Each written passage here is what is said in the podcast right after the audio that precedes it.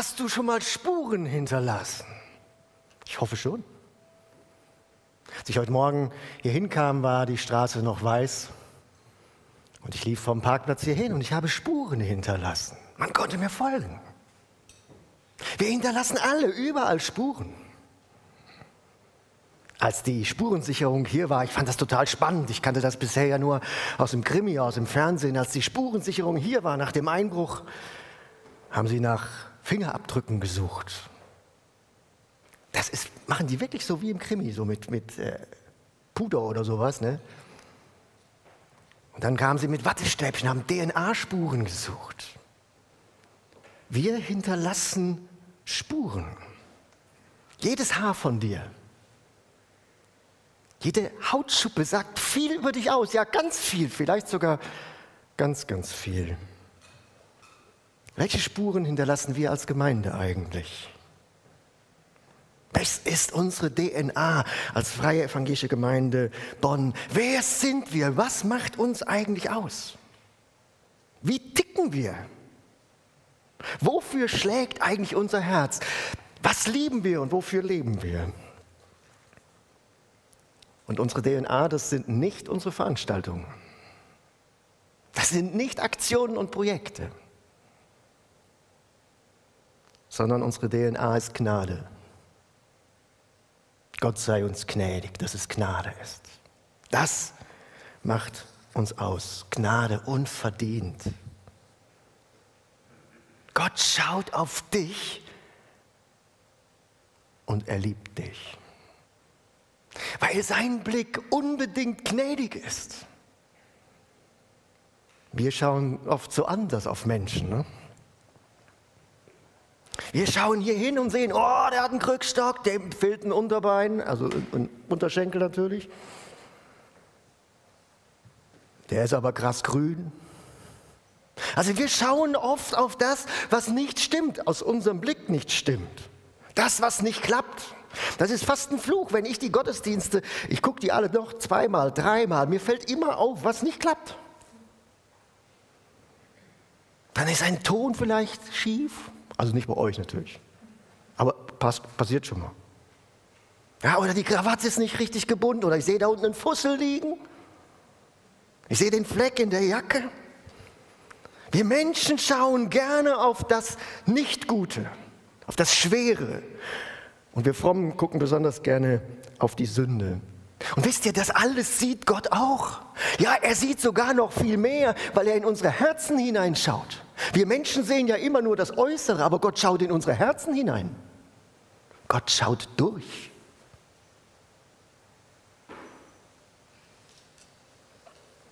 Er durchschaut. Und er schaut trotzdem mit Gnade auf uns. Voller Erbarmen und voller Barmherzigkeit. Hannah hat am vergangenen Sonntag gepredigt, es ist erschienen die heilsame Gnade allen Menschen. Wenn Gott uns so anschaut, dann werden wir heil, weil er uns das Heil zuspricht. Immer wieder. Heilsame Gnade. Und ich will dir das zusprechen. Gott schaut heilsam auf dich. Gott schaut voller Erbarmen auf dich.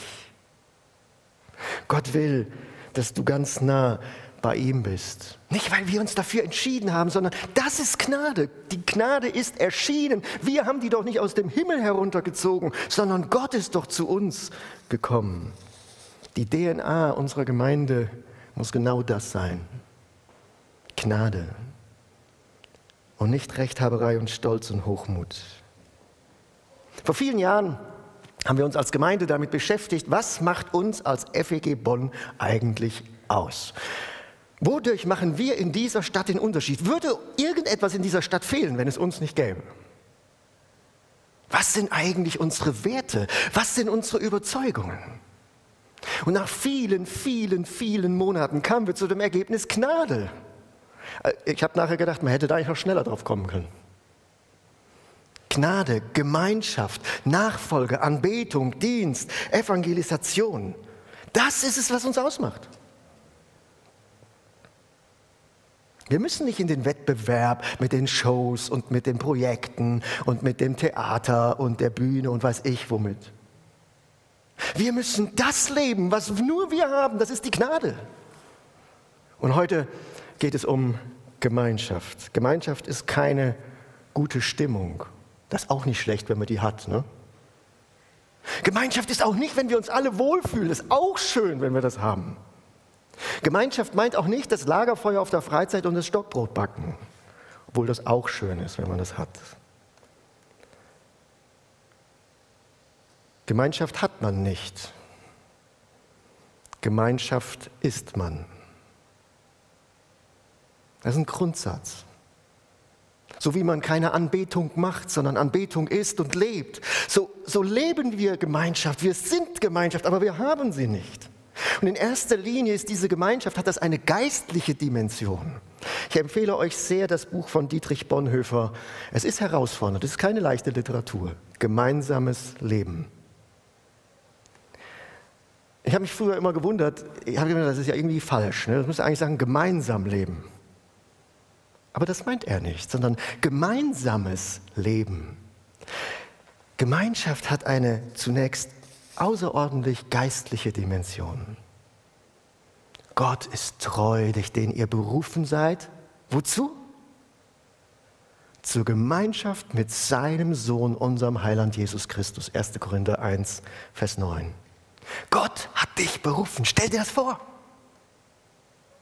Gott hat dich berufen. Du hast eine Berufung. Du bist wer? Ich bin, was meine göttliche Berufung ist. Das bin ich. Meine Berufung, meine erste Berufung ist nicht Pastor sein.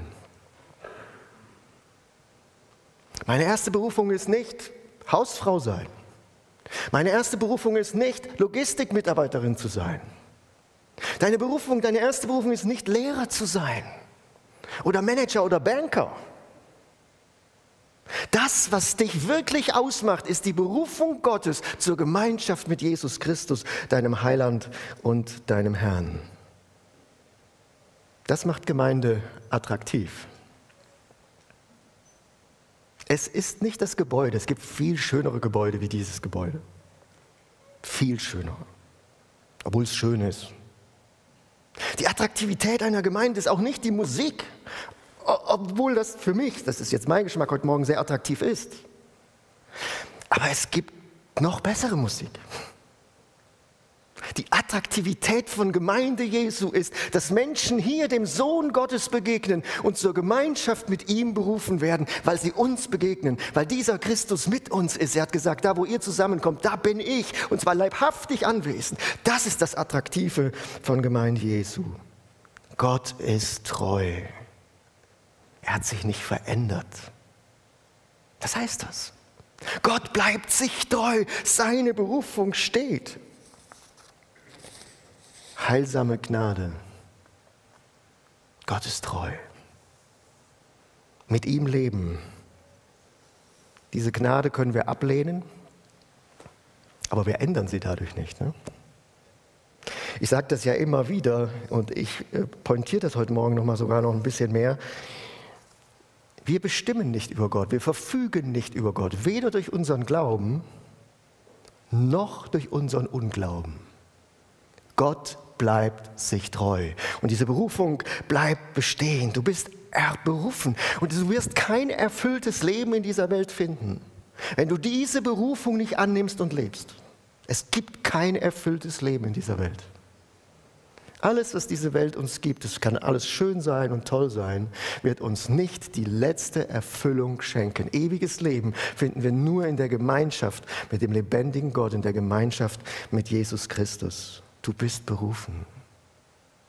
Es geht nicht um deinen Dienst.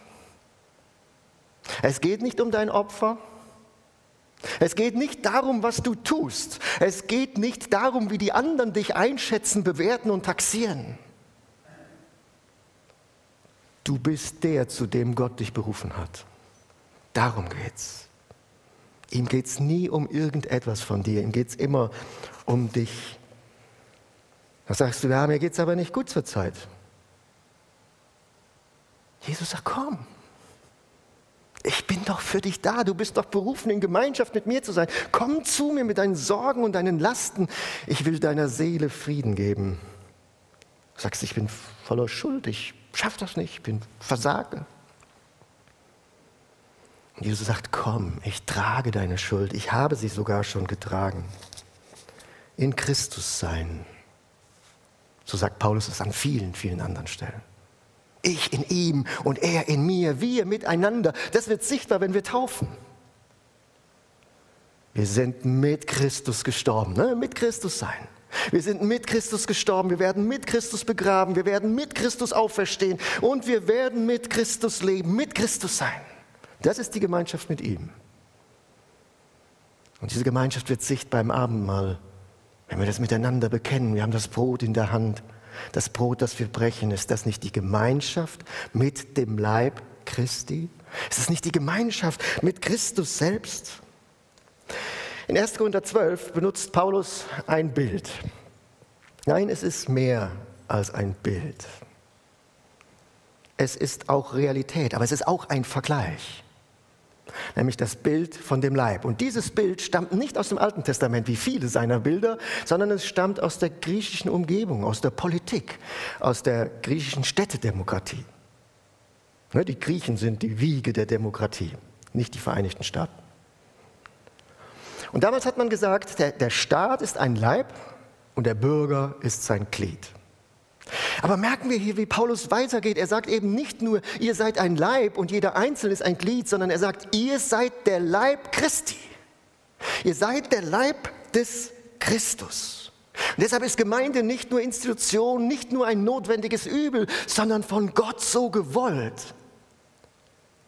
Er ist leibhaftig in dieser Welt gegenwärtig durch seine Gemeinde. Deshalb haben die alten Kirchenväter gesagt, und unter Kirche hat man schon immer gelitten, sie haben gesagt, die Kirche ist heilig, weil sie der Leib des Christus ist. Am Weihnachten wird Gott Mensch, hat mal jemand gesagt, und am Pfingsten wird Gott Menschen. Christus ist in dieser Welt präsent durch seine Gemeinde. Die Gemeinschaft mit Jesus führt immer in Gemeinde hinein. Ansonsten stimmt was nicht. Gemeinschaft mit Jesus führt nie in ein Solo-Christentum, niemals. Gemeinschaft mit Jesus heißt Gemeinde. Eine Einheit, die unbedingt Vielfalt voraussetzt. Wir werden das sehen. Und ich lese jetzt noch den Abschnitt, der dem Abschnitt zuvor geht, den Michael Schöning gelesen hat aus 1. Korinther 12 und ich bitte euch noch einmal aufzustehen. Über die Gaben des Geistes will ich euch nicht in Unwissenheit lassen. Ihr wisst, als ihr Heiden wart, zog es euch mit Macht zu den stummen Götzen. Darum tue ich euch kund, dass niemand, der durch den Geist Gottes redet, sagt, verflucht sei Jesus. Und niemand kann sagen, Jesus ist der Herr, außer durch den Heiligen Geist. Es sind verschiedene Gaben, aber es ist ein Geist. Es sind verschiedene Ämter, aber es ist ein Herr. Es sind verschiedene Kräfte, aber es ist ein Gott, der, der wirkt alles in allen. Durch einen jeden offenbart sich der Geist zum Nutzen aller. Dem einen wird durch den Geist ein Wort der Weisheit gegeben, dem anderen ein Wort der Erkenntnis durch denselben Geist, einem anderen Glaube in demselben Geist, einem anderen die Gabe gesund zu machen in dem einen Geist, einem anderen die Kraft Wunder zu tun, einem anderen prophetische Rede, einem anderen die Gabe, die Geister zu unterscheiden, einem anderen mancherlei Zungenrede, einem anderen die Gabe, sie auszulegen. Dies alles aber wirkt derselbe eine Geist, der einem jeden das zuteilt, wie er es will. Denn wie der Leib einer ist und hat doch viele Glieder, alle Glieder des Leibes aber, obwohl sie viele sind, doch ein Leib sind, so auch der Christus. Denn wir sind durch einen Geist alle zu dem einen Leib getauft. Wir seien Juden oder Griechen, Sklaven oder Freie und sind alle mit einem Geist getränkt. Herr, wir beten, dass du uns die Augen öffnest für diesen Reichtum, für dieses Geschenk. Und wir beten darum, dass wir aufhören, darüber zu stöhnen und uns daran freuen können, wie reich du uns gemacht hast. Amen. Bitte nehmt wieder Platz. Erstens Vielfalt. Gott liebt Vielfalt. Wenn ihr mir das nicht glaubt, geht in den Kölner Zoo. Gott liebt Vielfalt. Ich habe das schon mal gesagt, wenn eure Kinder in einem gewissen Alter sind, solltet ihr allerdings das Terrarium euch ersparen. Also meine Kinder standen immer davor und gingen erst weiter, als sie die Spinne entdeckt hatten. Und ich habe gesagt, Herr, warum hast du hunderte verschiedene Spinnen gemacht? Eine hätte doch gereicht. Weil mich das langweilt, dieses Terrarium. Ich finde Spinnen nicht attraktiv. Stunden. Gott liebt Vielfalt. Gott ist sowieso komisch. Also wenn wir irgendwas Schönes haben, dann zeigen wir das. Ich musste vor einiger Zeit mal austreten, also ich kam nicht mehr bis zur nächsten Toilette und ähm, das war im Sommer und ich suchte mir, ich hatte einen Anzug an und dachte, oh, hoffentlich sieht dich jetzt keiner. Ne? Sonst, ähm, also habe ich mich irgendwohin verkrochen, wo ich dachte, da war noch nie ein Mensch im Gebüsch. Und da war eine kleine Lichtstelle. Und die ganze lichte Stelle war voller Blumen, Wildblumen, verschiedene Wildblumen. Und ich habe gesagt, Gott, warum sind die Wildblumen hier? Die sieht kein Mensch. Und er hat gesagt, doch du. Gott ist schon komisch, ne? Da gibt es Hänge in den Alpen, da kommt vielleicht zweimal im Jahr jemand vorbei und sie sind voller Blumen. Wisst ihr warum? Weil Gott sich daran freut. Gott ist vielfältig, er liebt die Vielfalt. 16 Mal in unserem Text heißt es viele und verschiedene und andere. Und das sind revolutionäre Gedanken, die Paulus hier ändert. Er sagt, äußert, er sagt, die ethnischen Grenzen werden in der Gemeinde übersprungen. In der Gemeinde gibt es Juden und Nichtjuden. Das war undenkbar damals. Ein Jude ging in kein Haus, wo ein Heide saß. Das machte er nicht, weil er dadurch unrein wurde. Jetzt kommen Heiden und Juden zum Glauben und Paulus sagt, der Zaun ist abgerissen, der euch getrennt hat. In Christus seid ihr eins. Und so entstanden Gemeinden aus Juden und Heiden mit all den Schwierigkeiten, die das vor allen Dingen am Buffet immer hatte. Mit dem koscheren Essen und dem nicht koscheren Essen. Die heilsame Gnade Gottes ist erschienen allen Menschen. Auch denen, wo wir das überhaupt nicht denken können. Und wir haben alle so hoffnungslose Fälle in unserer Umgebung, wo wir sagen, da ist eigentlich Hopfen und Malz verloren. Die heilsame Gnade Gottes ist erschienen allen Menschen. Und dann sagt Paulus genauso revolutionär, auch die gesellschaftlichen Grenzen werden gesprengt. Das sind doch wirklich in der Gemeinde Freie und Sklaven. Wir müssen wissen, das war damals eine Apartheid.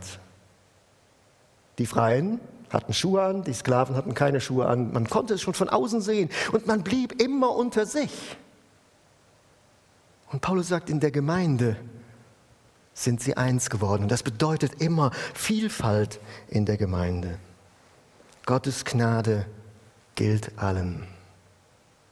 Nicht nur dem Bildungsbürgertum in Bonn, nicht nur den Armen, nicht nur den Reichen, nicht nur der Mittelschicht, nicht nur den Jungen, aber auch nicht nur den Alten. Ich finde es immer interessant, wenn man in der Diskussion ist mit Landeskirchlern, werfen die oft uns vor, wir seien Jugendkirchen. Also wir hätten nur eine Klientel als Ziel. Dann sage ich immer, was ist denn Ihre Klientel als Ziel? Machen Sie mal eine, machen, gucken Sie doch mal in Ihren Gottesdienst rein. Zeigen Sie mir doch mal einen, der keine grauen Haare hat. Das ist doch auch zielgruppenorientierte Gemeindearbeit. Nein, Gemeinde muss immer generationenübergreifend sein. Sie ist nicht nur eine Gemeinde für die Linken und nur für die Rechten.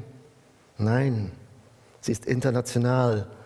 Sie ist generationenübergreifend. Und deshalb gibt es in der Gemeinde auch bunte Vögel.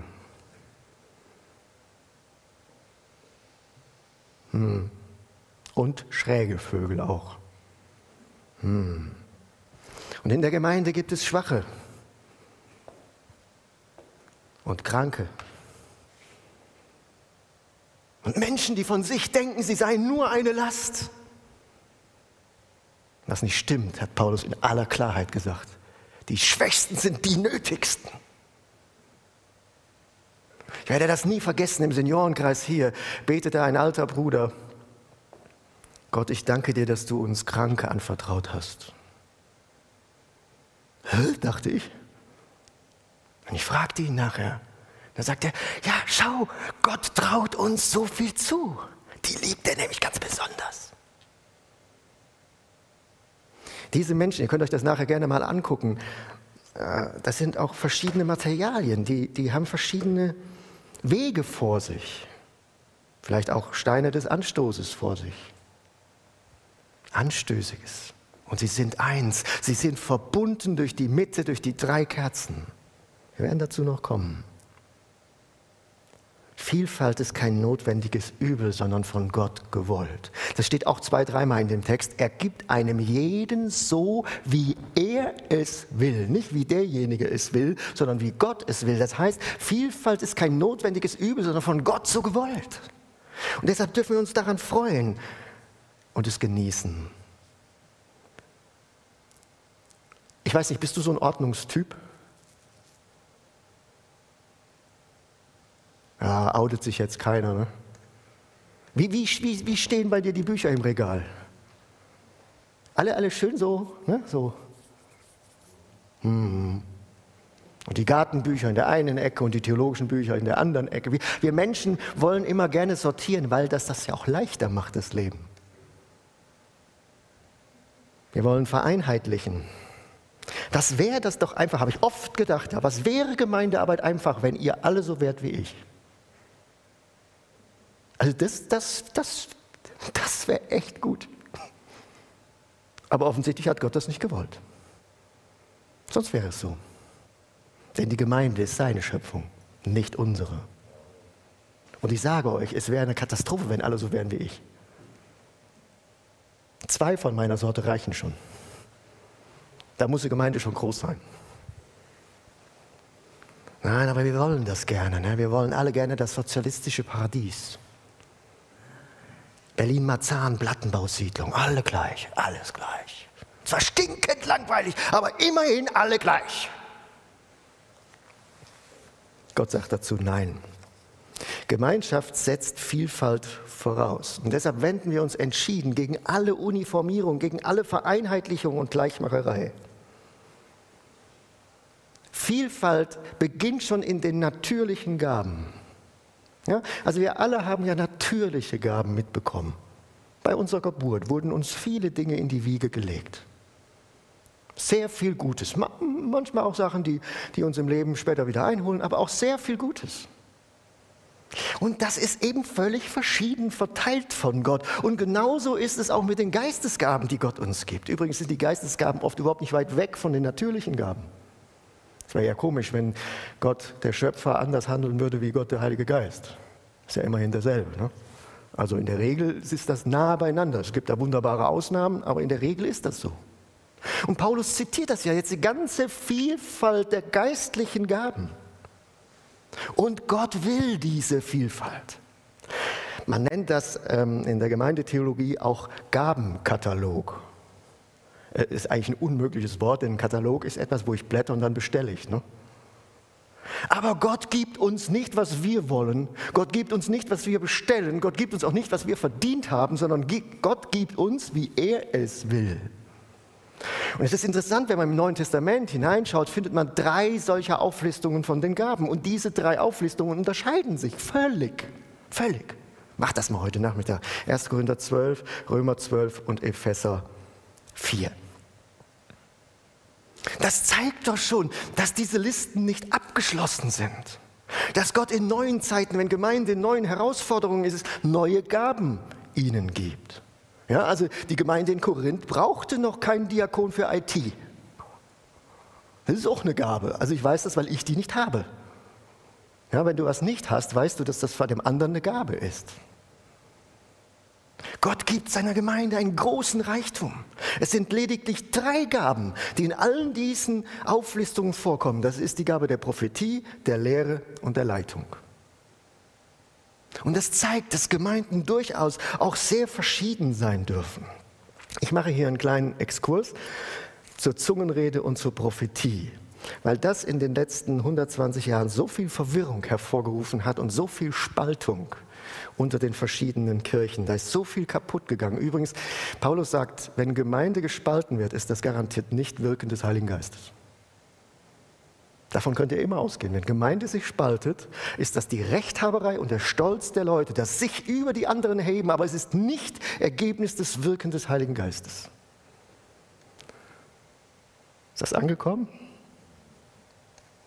Also, die Gabe der Zungenrede. Gabe der Zungenrede ist nicht Kennzeichen für ein vom Heiligen Geist erfülltes Leben. Das ist einfach falsch dann hat man den Text nicht gelesen. Paulus sagt an einer Stelle, können alle in Zungen reden? Rhetorische Frage, nein. Das ganze System macht doch keinen Sinn, wenn alle dieselbe Gabe hätten. Wenn die Gaben doch dafür da sind, dass wir einander dienen. Nun hat jede Konfession ihr Proprium. Ich komme ja aus dem Pietismus und da war die Gabe, die zeigte, dass jemand vom Heiligen Geist erfüllt ist, dass er laut betet in einer Gebetsgemeinschaft. Wenn du das nicht konntest, hat es die A-Karte gezogen. Da warst du unten durch. Ich weiß noch, wie, wie äh, das war für mich immer bei Gemeindeaufnahmegesprächen. Ne? Dann, dann habe ich am Ende gesagt, können wir noch zusammen beten? Wenn dann mein Gegenüber schon sagte, nee, das kann ich nicht laut. Ich glaube, hm, hm, hm, ja, es ist genauso Unsinn wie diese pfingstlerische Blase, dass alle den Heiligen Geist haben. In Brüdergemeinden musst du frei predigen können, am besten ohne Vorbereitung. Ist, ja, sonst ist das keine vom Heiligen Geist gewirkte Predigt. Also man darf nicht vorher denken. Das ist verboten. Nein, keine Gabe alleine ist das Kennzeichen. Die Früchte des Geistes sind das Kennzeichen für ein erfülltes Leben vom Heiligen Geist. Aber genauso falsch ist die Lehre auch zu sagen, die Gabe gibt es nicht mehr. Das ist falsch. Hat man versucht zu erklären. In 1. Korinther 13 steht, wenn das Vollkommene kommen wird, wird das Unvollkommene, nämlich die Gabe der Prophetie, die Zungenrede und dann wird noch die, Weis, noch die Erkenntnis genannt, wird es aufhören. Und dann hat man in einem gewissen konfessionellen Bereich gesagt, das Vollkommene, das ist das Neue Testament. Also etwa 400 nach Christus stand der Kanon des Neuen Testamentes fest und seitdem gibt es diese Gaben nicht mehr. Wenn man in den Text hineinschaut, dann stellt man fest, das Vollkommene ist die Wiederkunft Jesu. Das Vollkommene ist nämlich, wenn ich ihn erkenne, wie er mich erkannt hat. Paulus sagt, jetzt haben wir immer so einen Spiegel, so einen trüben Spiegel. Unser Blick ist immer, wir sind eben nicht im Schauen, sondern im Glauben, sagen wir manchmal so schön blumig. Aber dann werden wir ihn sehen, so wie er ist. Und dann brauchen wir die Gaben nicht mehr, weil es dann auch nicht mehr Gemeinde in diesem Sinne gibt. Die Gabe der Prophetie. Äh, übrigens, wir haben im Büro mal geschätzt, wie viel Prozent in unserer Gemeinde die Gabe der Zungenrede haben. Wir haben uns so geeinigt zwischen 25 und 30 Prozent. Das ist interessant. Und das in einer richtig evangelikalen Gemeinde. Und das ist gut so. Die Gabe der Prophetie. Die Gabe der Prophetie ist in unserer Gemeinde noch viel, viel, viel, viel stärker vertreten weil wir diese Gabe üben. Ja? Gaben kann man auch üben, indem man sie anwendet, indem man sie lehrt. Die Gabe der Prophetie ist nämlich nichts anderes, also hat nichts mit Orakel zu tun. Ne? Ich gehe zum Guru-Prophet und frage, verpasse ich morgen den Bus oder nicht? Ja, diese Abart gibt es auch, aber das ist nicht Prophetie, das ist Spinnerei. Die Gabe der Prophetie hat in der Regel nichts mit Zukunftsvoraussagen zu tun, sondern ist Auslegung der Heiligen Schrift. Gottes Wort wird in eine neue Situation hineingesprochen, entweder in eine Situation der Gemeinde, dann nennt man das Predigt, oder in die Situation eines Menschen. Gottes Wort wird nicht verändert, aber aktualisiert. Das ist die Gabe der Prophetie. Paulus sagt, wer prophetisch redet, der erbaut, der ermutigt und der tröstet. Also wenn es dir, wenn zu dir ein Prophet kommt und dir geht es nachher schlecht, ich meine, das kann auch mal sein, aber dann pass auf. Erbauen, ermutigen, trösten. Das ist das Kennzeichen. 1. Korinther 14, Vers 3. Und ohne die Gabe der Prophetie verkommt Predigt zu einer theologischen Vorlesung, die, wenn es gut geht, unseren Intellekt berührt. Und ohne die Gabe der Prophetie verkommt die Seelsorge zur Beratung, wo wir einfach menschliche Weisheiten weitergeben. Ihr erkennt es immer daran, die heilsame Gnade erscheint. Dann ist Gottes Geist am Wirken. Also Vielfalt. Der andere ist anders, ne? sonst wäre er ja nicht der andere. Und ich muss jetzt noch, noch eine Sache, noch, noch zwei Sachen zur Vielfalt sagen. Einmal die Projektion. Wir Menschen neigen alle zu Projektion. Also, ähm, ich finde die Musik heute Morgen gut. Machen wir ein Beispiel. Ich habe denen vorher auch gesagt, sie sollen nicht in den Gottesdienstmodus umschalten.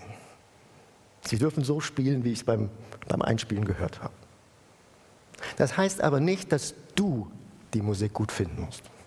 Ich denke das aber. Ich projiziere das, weil ich ja denke, alle müssen doch so ticken wie ich. Vielfalt. Lass die Vielfalt zu. Ich habe mal einen gehabt, der hat gesagt, also wenn ich da vorne ein elektrisches Kabel sehe, ist für mich der Gottesdienst beendet. Das ist schade für ihn, sehr schade für ihn. Für andere ist der Gottesdienst beendet, wenn die Orgel anfängt zu pfeifen. Und ganz schlimm sind die Blechbläser. Da haben ja manche Traumata von. Ich kann das verstehen, ich bin einer.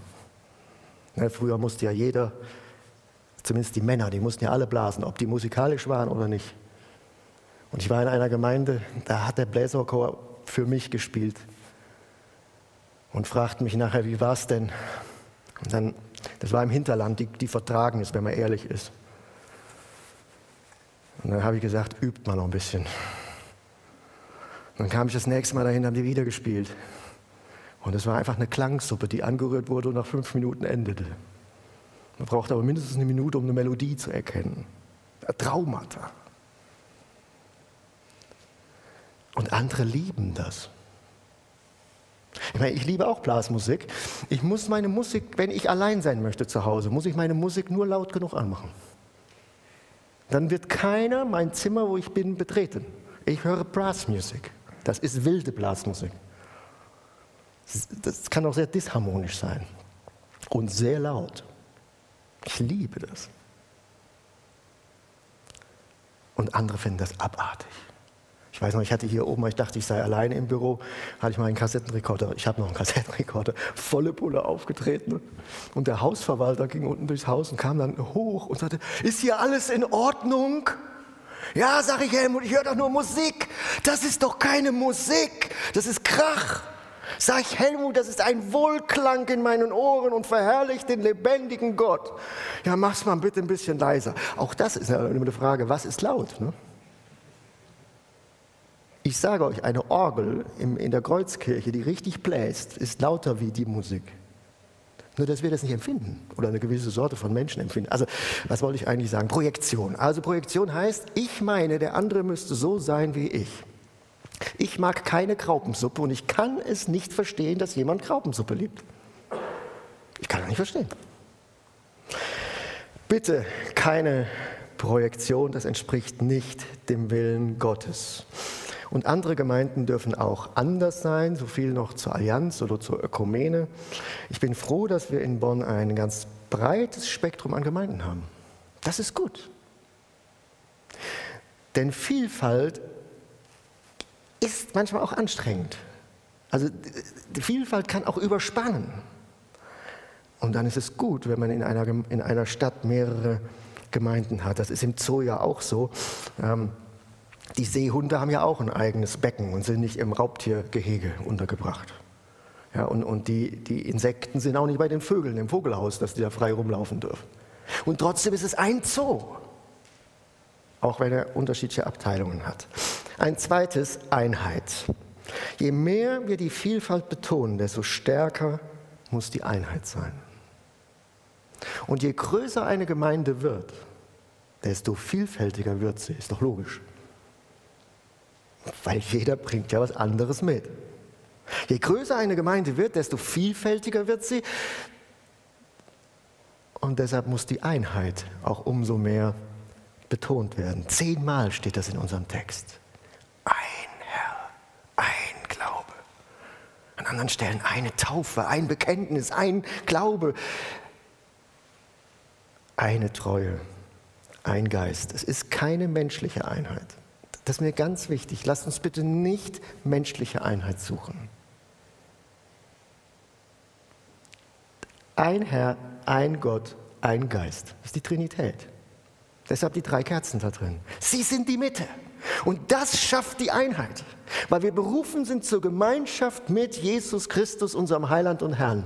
Das schafft die Einheit in der Gemeinde, nicht der Kleidungsstil. Bitte. Wenn Gemeinden älter werden, äh, dann, dann neigen die irgendwie dazu, die sehen alle gleich aus.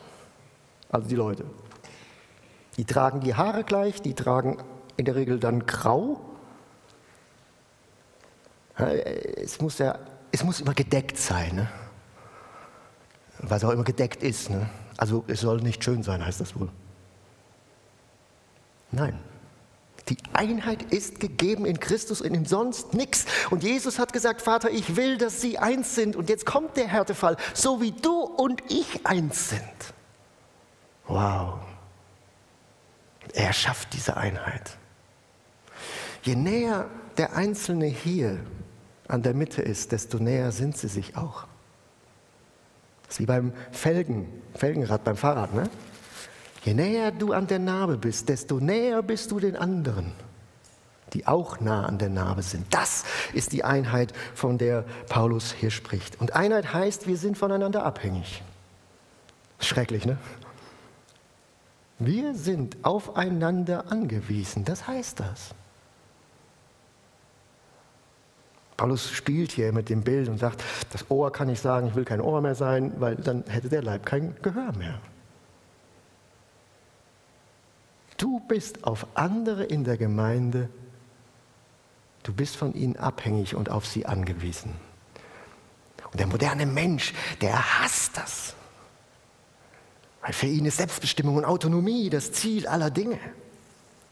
Aber wir als Gemeinde Jesu, und das wird in der Zukunft noch mal stärker werden, das macht uns attraktiv. Weil es das in der Welt nicht gibt, diese Einheit. Sich unterordnen zu können. Das wird nach dieser Krise, nach dieser Pandemie, wird Gemeinde Jesu die große Chance haben, weil wir Gemeinschaft haben. Weil wir uns einander unterordnen, weil wir einander dienen. Und sich nicht der Stärkere durchsetzt. Wir sind voneinander abhängig. Wir erreichen das Ziel nur gemeinsam. Gott hat sich ein Volk erwählt, nicht Individuen. Und wenn wir entrückt werden, werden wir als Gemeinde Jesu entrückt. Das sind provozierende Worte, die Paulus im, das ist im Thessalonicher Brief benutzt. Ich kann meinen Glauben nur leben, wenn ich Hilfe von anderen dazu habe. Ich habe das lange nicht wirklich geglaubt. Ähm, das hat was mit meiner Geschichte zu tun. Ich bin recht rund begabt ähm, und meine fünfjährige Ausbildung war auch eine recht runde Ausbildung. Ne? Man sagt ja immer, das sind die eierlegende Bollmilchsäue, die da aus so einer theologischen Ausbildung rauskommen. Die können zwar nichts Richtiges, aber alles ein bisschen.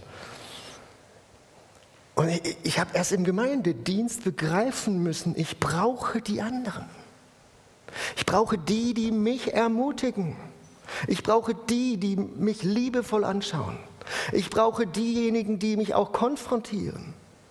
Ich brauche die anderen. Wir sind voneinander abhängig. Und deshalb schmerzt mich das, wenn Menschen sich von der Gemeinde entfernen, weil ihnen irgendetwas nicht gefällt. Es schmerzt mich überhaupt nicht, wenn Leute in andere Gemeinden gehen. Das ist doch super. Aber wenn sie sich von Gemeinde Jesu entfernen und sich nirgendwo mehr einbringen und diese Gemeinschaft mit Christus leben können, dann sind sie auf dem Weg in die Verlorenheit. Und Einheit der Gemeinde setzt Struktur voraus. Und je größer eine Gemeinde ist, desto klarer müssen Strukturen sein. Die Struktur in einer Gemeinde ist sowas wie mein, mein Skelett. Das seht ihr jetzt nicht, ne? aber es ist da. Stellt euch vor, ich hätte kein Skelett. Dann wäre ich eine Qualle. Ich hing hier als waberndes Etwas auf dem Boden. Ich könnte mich aber schlecht bewegen. Und ich würde in kurzer Zeit verhungern, weil ich habe ja keine, kein Skelett. Ich kann ja, ich kann ja den Löffel nicht zum Mund bringen. Einheit setzt immer eine klare Struktur der Gemeinde voraus. Und ich bin so dankbar, dass wir den Prozess 2003, als wir hier mit den Planungen für dieses Haus angefangen haben. Wir haben damals gesagt, wir, wir planen ein Haus mit 600 Sitzplätzen. Wie muss eine Gemeinde strukturiert sein, wenn sie 600 Mitglieder hat? Heute haben wir 640. Und das, ich weiß, das war ein langer Kampf, weil viele in der Gemeinde haben das nicht verstanden, haben gesagt, kümmert euch doch um die Probleme, die vor den Füßen liegen. Und wir fingen an, die Diakonatsstruktur in dieser Gemeinde einzuführen. Und ich bin so froh, dass ihr Musiker Musik macht. So einfach ist das und nicht die Kasse. Und ich bin so froh, dass die Seelsorger die Seelsorge machen und nicht die IT. Ich kenne auch Gemeinden, ich war selber in einer solchen Gemeinde Pastor, wo jeder alles macht. Mit allen Risiken und Nebenwirkungen. Wenn der Pastor das Archiv machen muss, das sucht ihr euch zu Tode und ihr werdet nie was finden. Das müssen Leute machen, die das können und die ein Herz dafür haben. Ich bin so froh, dass die Verwaltung bei uns die Verwaltung macht und nicht die Gottesdienste plant. Also klare Struktur und Einheit bedeutet immer auch, je größer eine Gemeinde wird, desto wichtiger ist die Einheit, weil sie immer vielfältiger wird, dass sie eine klare Leitung braucht. Eine Leitung, die Werte vorgibt, die Werte lebt. Eine Leitung, die auch theologische Überzeugungen formuliert und kommuniziert. Ein gemeinsames Ziel hat, gemeinsame Strategien, gemeinsame Werte. Vielfalt heißt nicht durcheinander. Dann wird es attraktiv. Einheit in Vielfalt, das heißt klar, aber eben nicht eng. Gemeinde darf nie eng sein, bitte. Vielfalt in Einheit heißt, Gemeinde ist konservativ. Ja, wir bewahren es. Wir bewahren diese Einheit. Wir bewahren diese Vielfalt. Wir bewahren diese Werte. Wir sind konservativ, aber nicht gesetzlich. Einheit in Vielfalt heißt, Gemeinde ist den Menschen zugewandt und genauso Gott zugewandt. Und das ist kein Gegeneinander. Einheit in Vielfalt ist gegeben. Von Gott gegeben. Er will das so. Wir bewahren sie. Ihr seid berufen zur Gemeinschaft mit dem Sohn Gottes, mit Jesus Christus. 1. Korinther 1, Vers 9. Darum lasst keine Spaltungen in der Gemeinde aufkommen. Das steht im nächsten Vers. Einheit ist gegeben. Wir bewahren sie, wenn wir nah bei ihm sein. Er in uns und wir in ihm. Gemeinschaft eben. Amen.